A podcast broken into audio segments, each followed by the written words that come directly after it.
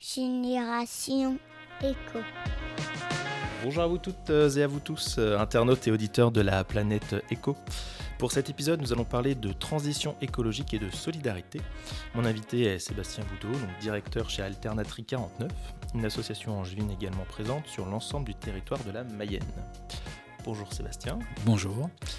Pouvez-vous nous raconter la genèse du projet Alternatri, euh, ainsi que son implantation sur Angers et son agglomération? Oui, alors ça dépend euh, où est-ce qu'on remonte à la genèse, si c'est mon histoire personnelle ou si on se limite à celle d'Alternatri 49, mais euh, bon, tout ça est, intimement lié en fait. Euh, moi, j'ai travaillé pendant à peu près 20 ans dans le secteur privé, puis j'ai eu un accident de la vie qui m'a amené en 2015 à faire une pause et à remettre euh, en question euh, voilà, mon parcours euh, personnel, professionnel. Et j'ai décidé de changer de trajectoire pour retrouver du sens à ce que je faisais au quotidien.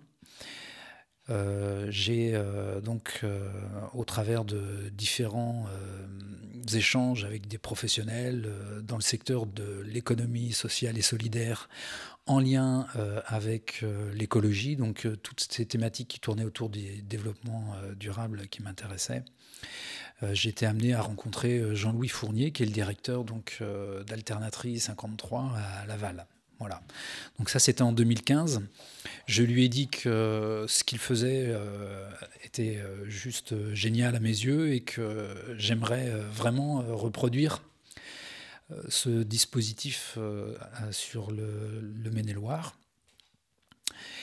Ce à quoi il m'a répondu, euh, j'en parle avec mon conseil d'administration, euh, mais pourquoi pas? Et puis il a une réponse favorable de son conseil d'administration, s'est tapé dans la main, et puis on, est parti sur la, création de ce projet, d'une structure d'insertion de l'économie sociale et solidaire, euh, sur le Maine-et-Loire, donc euh, chargé voilà, euh, d'aider les gens en difficulté à revenir vers l'emploi et en leur proposant une, activité de, collecte et de tri de matières recyclables. D'accord. Et donc justement, ces personnes que vous employez, donc en parcours d'insertion professionnelle, comment se passe un peu leur recrutement Et aujourd'hui, est-ce que vous avez assez de recul pour savoir au bout de combien de temps il y a un retour à l'emploi?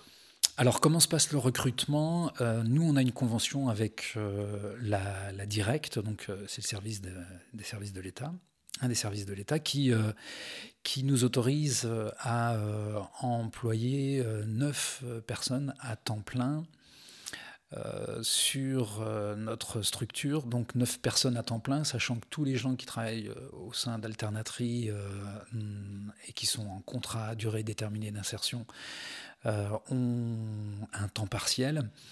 Euh, eh bien, ça fait euh, aujourd'hui une quinzaine de personnes dans la structure.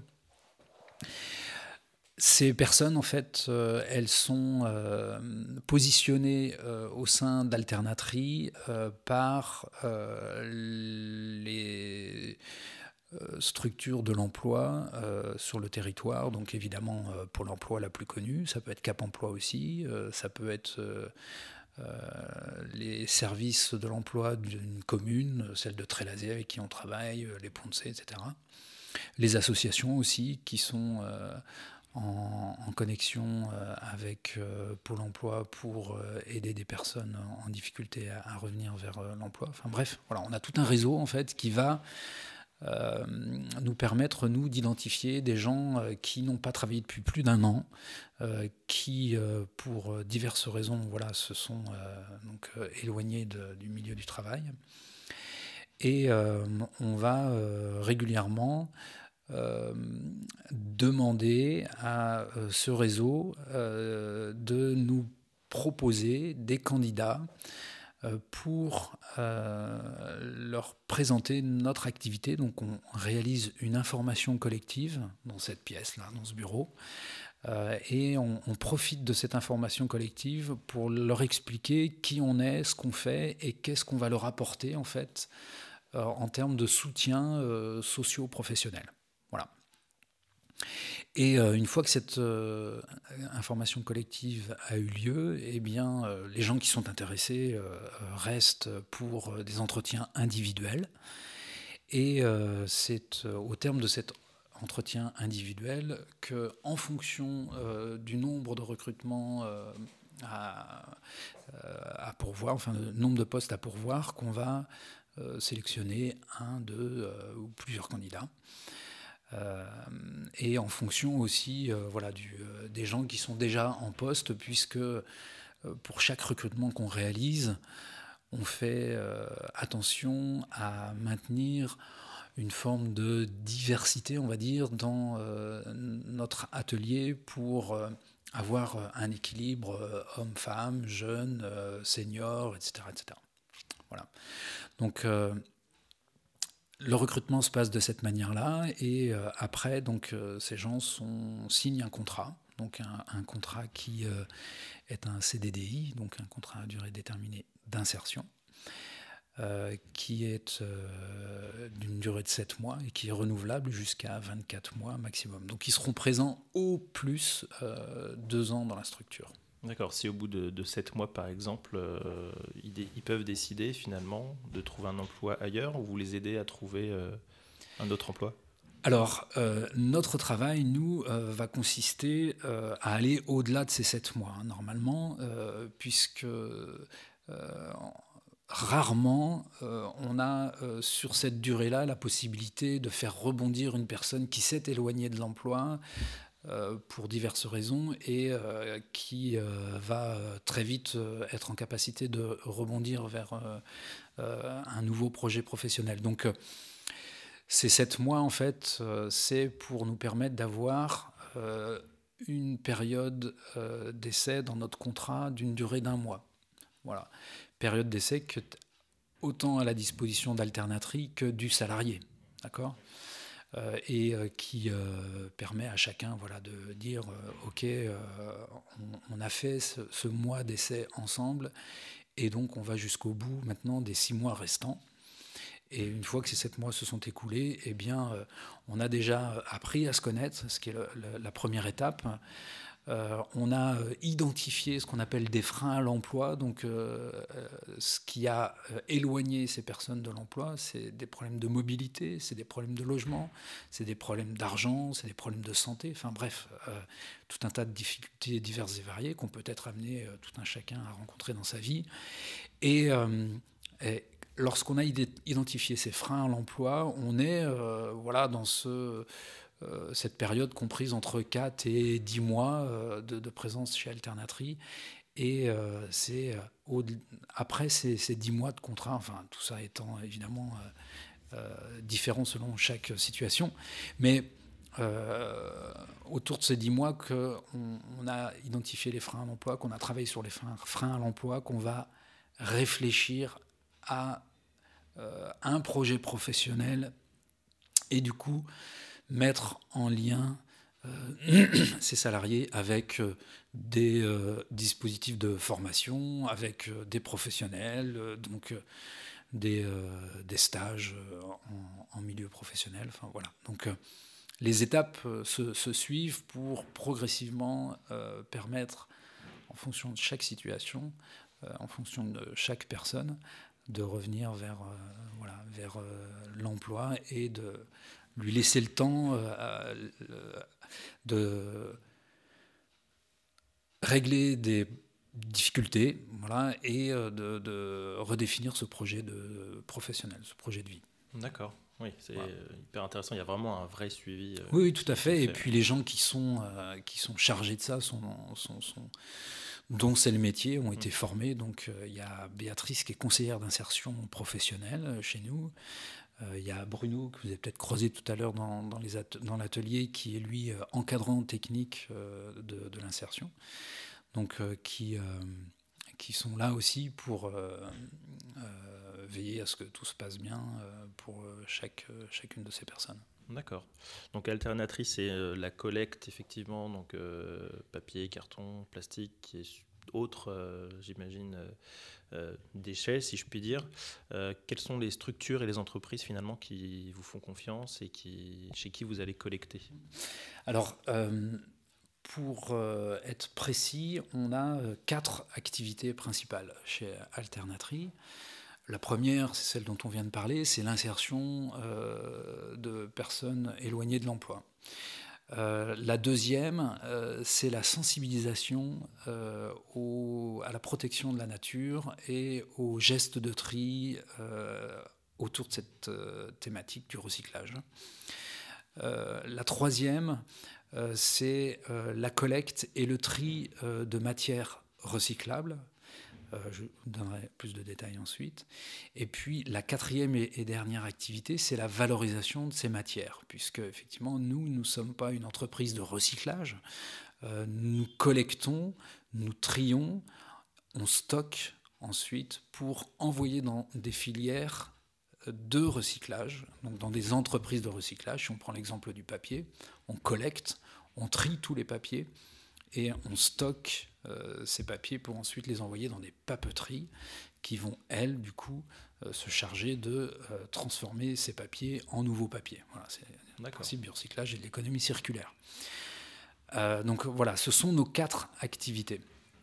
Donc pour chacune de ces activités, finalement, on a différents clients, différents interlocuteurs.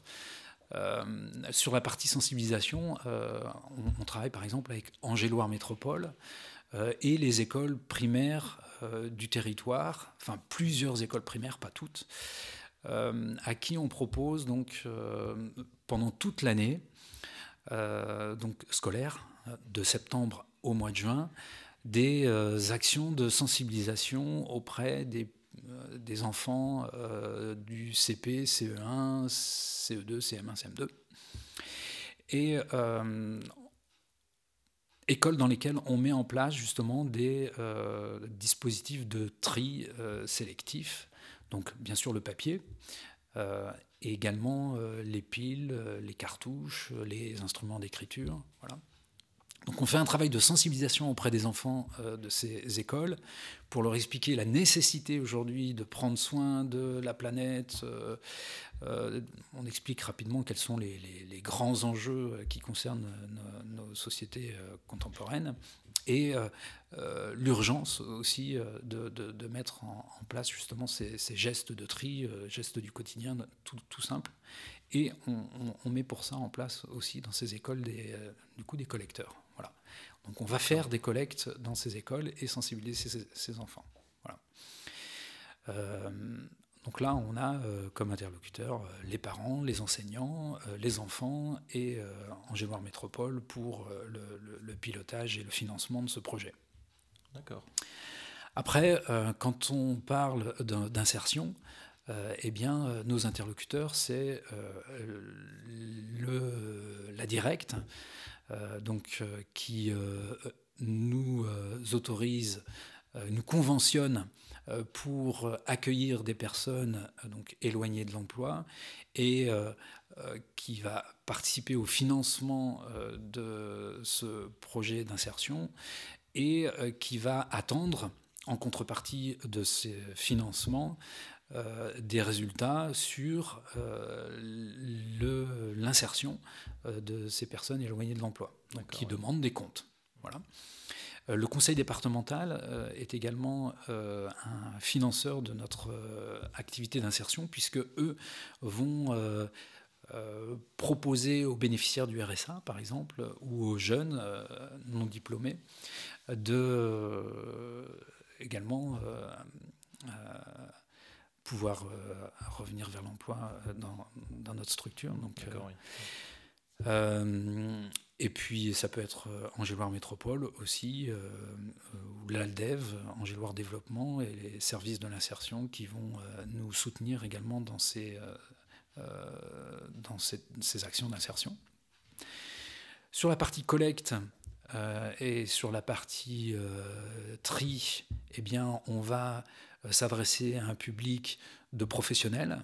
Donc là, on peut aller je dirais, dans tous les secteurs qui sont amenés à produire des matières recyclables. Donc le menuisier, le plombier, l'architecte, l'industriel, bref, voilà, tout le monde.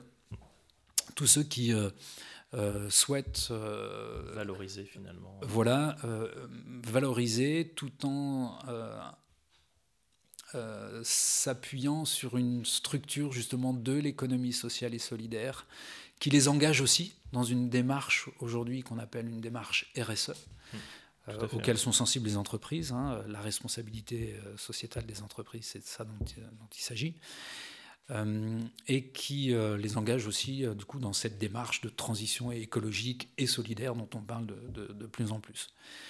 Donc voilà, nous on se positionne aussi sur ce, créneau en disant vous vous engagez avec Alternatri pour aider des personnes en difficulté et pour mieux recycler, puisqu'on va mettre chez eux donc des dispositifs de tri sélectif. Voilà.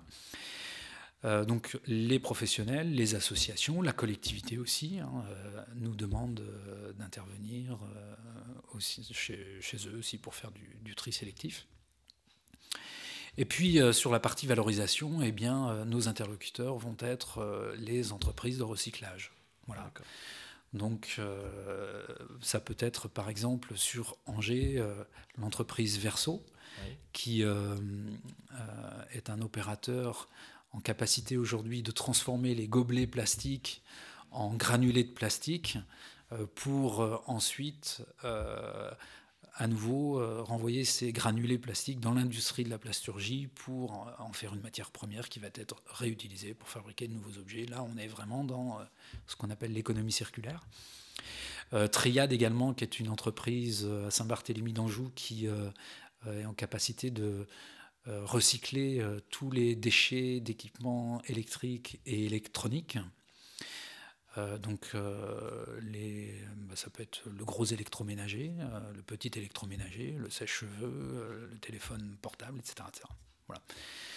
Donc, euh, bref, euh, sur chaque, euh, chaque type de, de, flux de matière recyclable, on va avoir un interlocuteur en face. Et vous, vraiment vous sélectionnez en fonction des valeurs de l'entreprise aussi en face ou comment ça se passe? Évidemment, notre, on, on, va tenir compte de critères effectivement en lien avec nos valeurs, on va dire. Donc d'abord, on va privilégier des circuits courts et euh, travailler avec des opérateurs locaux. Là, je vous ai parlé de Verso qui est à Saint-Barthélemy et Triade qui est à Saint-Barthélemy. Évidemment, c'est pas toujours le cas. Hein. Par exemple, dans le Maine-et-Loire, on n'a pas de papetier. Hmm. Donc on va pas pouvoir, pour les papiers qu'on collecte, euh, faire des opérations de tri pour les renvoyer dans des papeteries. Euh, dans le Maine-et-Loire, il n'y en a pas. On va essayer de se trouver un opérateur le plus proche possible. Et ça pour chaque, euh, chaque type de flux. Et des fois, c'est assez compliqué. Et puis, il arrive aussi parfois que euh, sur les flux qu'on collecte, euh, il n'y ait pas de solution de recyclage. Et à ce moment-là, on est malheureusement obligé de les envoyer dans, des déchetteries, dans des déchetteries pour de l'incinération ou pour de l'enfouissement. Enfouissement, Aujourd'hui, c'est vrai que c'est un peu un problème, cet enfouissement. On voit tout ce qui est tout venant, par exemple. Hein, ça va vraiment dans dans l'enfouissement. Maintenant, aujourd'hui, les déchetteries, ils ont mis en place, euh, des, notamment en tout cas sur, euh, sur l'agglomération, hein. chaque, euh, comment est destiné finalement chaque, chaque matériau qu'on va mettre à la déchetterie. Donc ça, c'est quand même super, c'est assez récent. Et alors, hasard du, calendrier, hein, on parle aussi de plastique. Hmm. hier, il y a eu un envoyé spécial sur le plastique. Je ne sais pas si vous avez eu l'occasion de, de voir. J'en ai vu beaucoup de documentaires sur, euh, sur les plastiques. Euh, et c'est vrai qu'il y a beaucoup de déchets, même des déchets français finalement, qui partent euh, donc, en, en, Malaisie. Oui. Est-ce que vous pensez qu'il peut y avoir une solution à ça Est-ce que justement, il faut travailler sur les entreprises de recyclage pour que les sensibiliser elles aussi à essayer de bien, bien recycler le... Euh, euh, enfin, aujourd'hui, euh, ce qu'on explique, nous, aux enfants, puisque c'est quand même eux qui sont les principaux concernés par cette pollution qui, qui est en train de devenir une véritable catastrophe à l'échelle mondiale, euh, ce qu'on explique aux enfants, c'est que la seule solution, euh, c'est pas, enfin, le recyclage c'est chouette, hein, euh, le réemploi c'est chouette, mais ce à quoi il faut que vraiment nos sociétés réfléchissent, c'est la question de la sobriété et donc de la réduction mmh, de, ces déchets. Voilà. Et donc, pour réduire nos déchets, il faut apprendre à, moins consommer, il faut, faut, faut, changer véritablement de modèle. De modèle de consommation, effectivement. Voilà, c'est ça. C'est ça. Le, on peut euh, effectivement euh, mettre tout en œuvre pour retrouver euh, des cycles plus vertueux, pour recycler tout ce qu'il y a à recycler, pour essayer d'enfouir moins, pour essayer d'incinérer moins. il n'empêche que si on remonte tout en haut, on voit bien que le problème, ça reste nous, les consommateurs. Et, là, il y, a, un changement radical à entreprendre. Oui, il y a vraiment un travail sur l'éducation et la pédagogie autour de, tout ça, finalement, et du mode de vie. Oui, euh, ouais, ouais, de nos sociétés, contemporaines. tout à fait. C'est vrai qu'au niveau de la sensibilisation, c'est vrai que c'est hyper intéressant de pouvoir aller dans les différentes écoles pour pouvoir. Euh, c'est bien. Parce qu'ils euh, vont pouvoir ensuite parler eux à leurs parents aussi, effectivement, qui sont peut-être pas forcément dans le.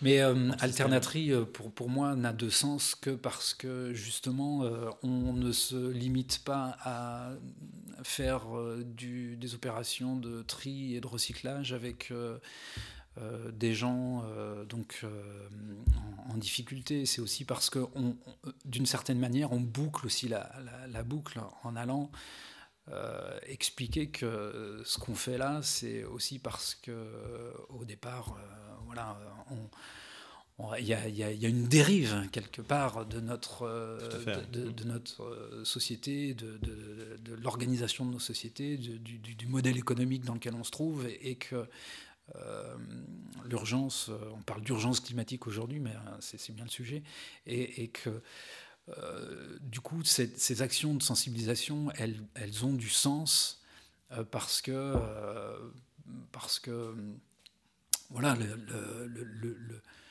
le, public qui, à qui on s'adresse, c'est quand même celui qui va, on espère, changer le monde. Euh, et euh, entreprendre en tout cas euh, ces changements. Mmh, justement, et c'est une belle transition sur ma dernière question qui, qui, est sur justement les générations futures. Est-ce que vous pensez que tout ce qu'on est en train de mettre en place aujourd'hui, ça va permettre à la future génération d'être, d'avoir la fibre un peu éco finalement, écologique, éco-responsable, éco-citoyenne, etc.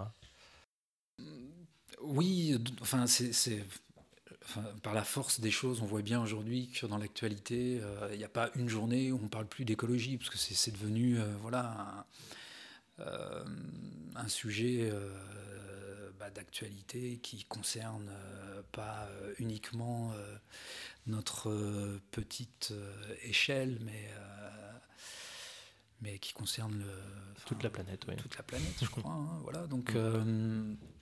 Euh, ils, sont. Euh, je crois qu'aujourd'hui, pour devenir un vrai citoyen, euh, on, est obligé de devenir un, écologiste. c'est, enfin, voilà, c'est juste prendre conscience que nos activités humaines ont un impact sur les écosystèmes et que tout ce qu'on a fait jusqu'à présent euh, n'a qu'amplifié les déséquilibres euh, et qu'il y a une urgence justement à, remettre tout ça euh, en, ordre, en place, pour, pour qu'on puisse garder l'espoir encore d'un monde meilleur. Mmh, tout à fait. Donc, moi, j'ai beaucoup d'espoir pour que, effectivement, les, les générations futur s'empare de ça, mais on a aussi une responsabilité, nous, mmh, tout à, fait, euh, à leur expliquer quelle est la situation et euh, à leur expliquer euh, quels sont les enjeux et, et, comment, y, comment, comment faire rapidement, mettre en œuvre rapidement les, changements. Quoi. Voilà. Exactement. Donc le, le recyclage est une piste, mais c'est pas la seule. Mmh, effectivement. Merci beaucoup Sébastien. Pas de rien. Merci à, vous toutes et à vous tous euh, pour avoir écouté ce nouvel épisode euh, de Génération Echo. Euh, n'oubliez pas donc de partager sur les, les, réseaux sociaux bien évidemment et de discuter autour de ces différents thèmes. Merci, à très vite, à bientôt.